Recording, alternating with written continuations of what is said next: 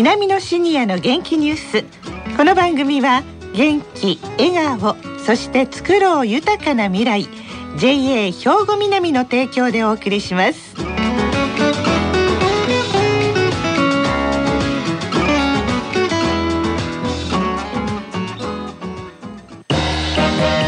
皆様の元気生活を応援する JA 兵庫南。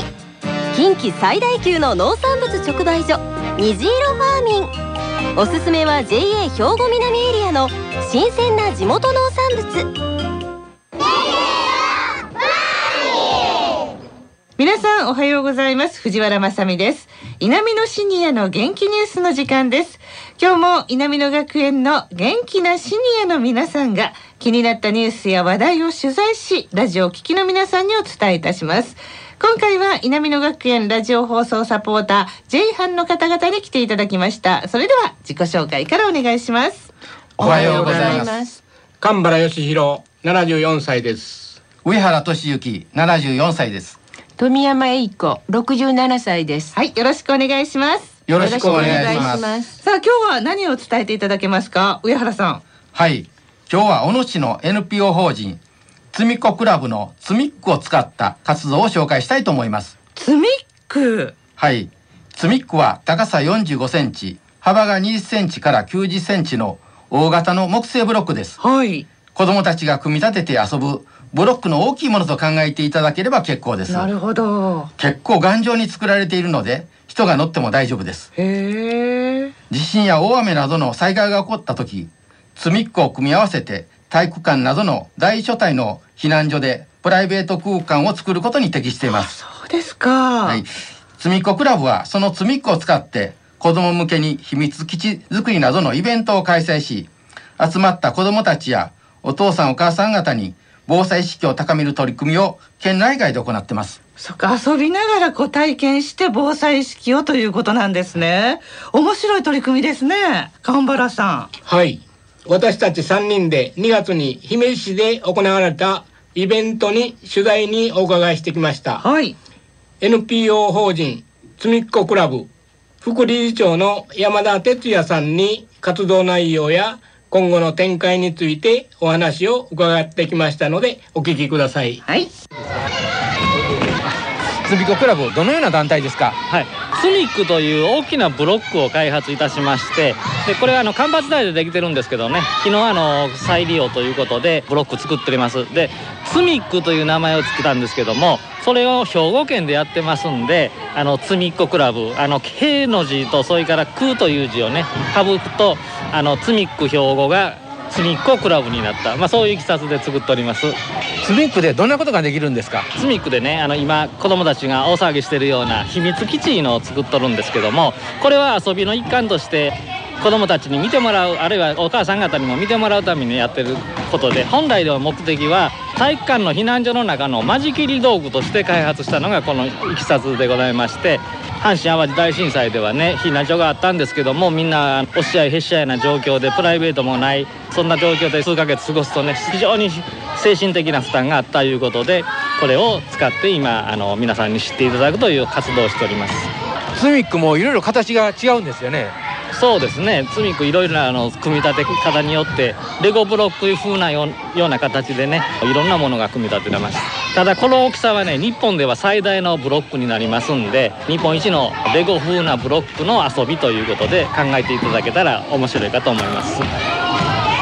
スミコクラブの活動内容について紹介してください、はい、もうだいぶ前になりましたけども東北震災の時は本格的な活動になりました。でこの時はあの渡里町いうところとそれから石巻これどっちも宮城県にあるんですけれどもそのところにこのブロックを持っていきまして更衣室としましてね何ヶ月間か使っていただきました。でその後なんですけれども、まあ、こういう遊びをですね東北地方の方に持っていきましてね、まあ、石巻のヘビダ保育園のところとか渡里町の公民館とかあるいはいわき市特に福島県は原発の関係でいわき市まではしか行けなかったんですね当時ねでそこのところで、まあ、遊びイベントという形でね作ってほしいことで三木の NPO さんのからの依頼であの持って行ったりまあ平素はこういって近いところで活動しておりますけどね防災意識を高めることは根気のいる仕事だと思うんですけれどもまあ子どもたちが楽しく遊んでいただけることでちょうどあの子育て世代の方がねご覧のようにたくさん来ていただいてます。普通あの防災訓練をしますからって呼びかけると、まあ、99%この年代の人はいません。ところが今日見ていただいたようにかなりの方が来ていただいてましてこれ終わる時には集まってもらってね今日の意見を交換したりあるいは防災の大切さを少し話させていただいたりそういうことができますんでね。初めあの緊張した状態で話するよりこうやってギャーギャー言うてもらった後でね話をした方が皆さんあの熱心に聞いていただきますんで、まあ、そういうあの段取りであのやらせていただいてます。そうですね。若いお父さんお母さん多いですよね。個人や団体でですね積みっこを購入するとすると相当経費がかかると思うんですけれども。あの確かにおっしゃる通りでものすごく高いもんであのなかなかねあの個人的に買うのは難しいんですけれども県の方でですね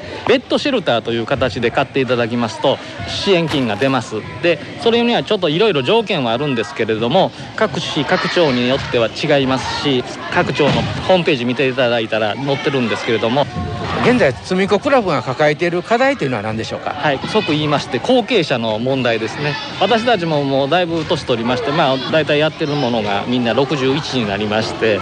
今後若い人がねこういうのを継いでいただくということが一番ありがたいんですけども。本日はその姫路市の東市民センターの体育館で、この NPO 法人の有馬キッズランドの環境防災スクール、はい、まあ、これに協力されているということですけれどもどんなような内容なんでしょうか、まあ、今見てもらったら分かりますように子どもたちがたくさん秘密基地にまとわりついてもらってもらうんですけども。でこれが体育館の中の避難所ができた場合ねこの中にいるとプライベートな空間ができるということをあの体験していただくということと木の大切さですね。やっぱり国産の木材を使うことで森林を守っていくということをね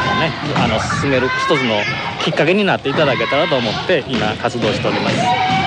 危険はありませんか？あ危険あります。でね子供たちにね少しの危険はね味わわせないと何でもかんでも安全安全であったらね逆に怪我したりすることもあります。こうやって少し危ないぐらいで保護者の人が自分の子供を一生懸命熱心に見守っていただけたら事故は起こらないんです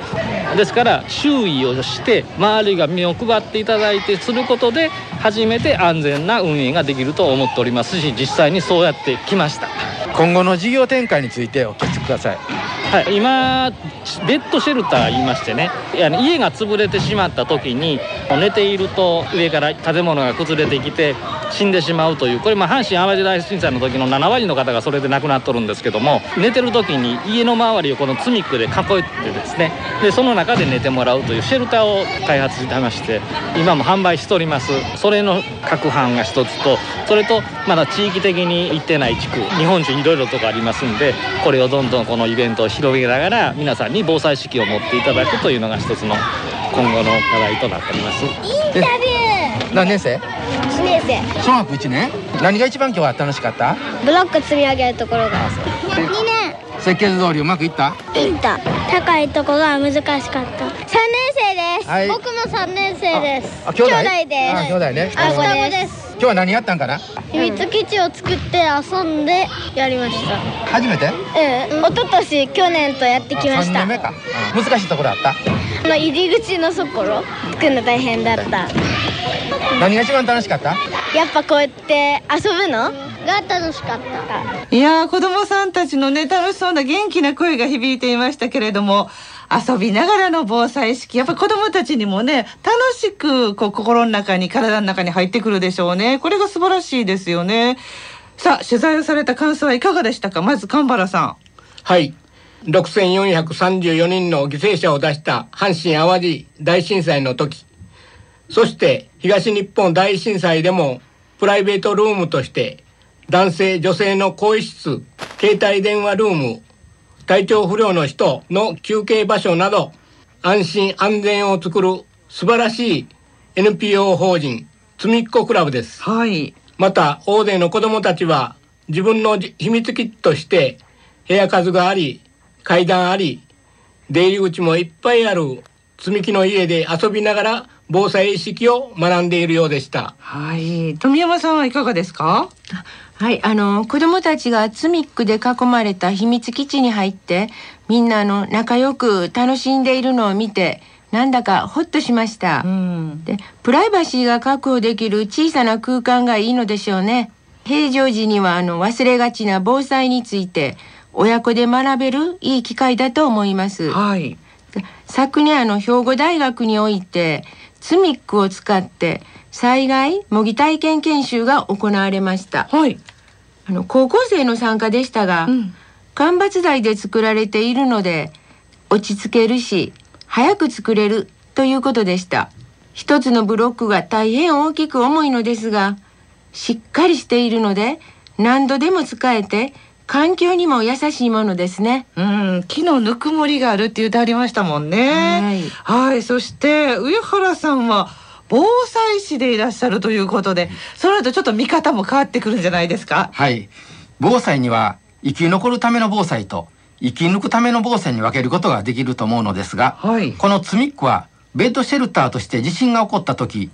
命を守ることができますし、うん、また被災した後避難所でのプライベートな空間づくりにも役立つ優れものだと思います。はい、また防災意識の向上のための取り組みはいろいろ行われていますが、ええ、防災に関心を持ってもらうのは難しいのが現状です。うん、このように子どもたちが秘密基地づくりで遊び楽しみながら親子で防災について考えてもらうのはいい方法だと思います。はい。こうした活動がさらに広がってほしいですよね。ね広がっていってるんでしょうか？まだ今の段階十分だというような状況じゃないと思うんですけれども。でもね、こういうのは徐々に徐々に広げていくことが大切ですから、で、子供たちにとってもこの秘密基地っていうのがいいじゃないですか。そういう楽しみの中から体に防災意識を植え付けていくというのは本当大事なことですよね。もう本当広がっていくことをお祈りしたいと思います。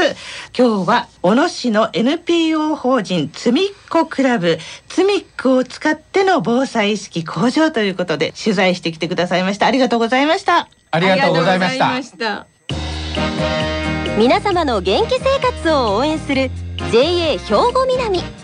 近畿最大級の農産物直売所虹色ファーミン。おすすめは JA 兵庫南エリアの新鮮な地元農産物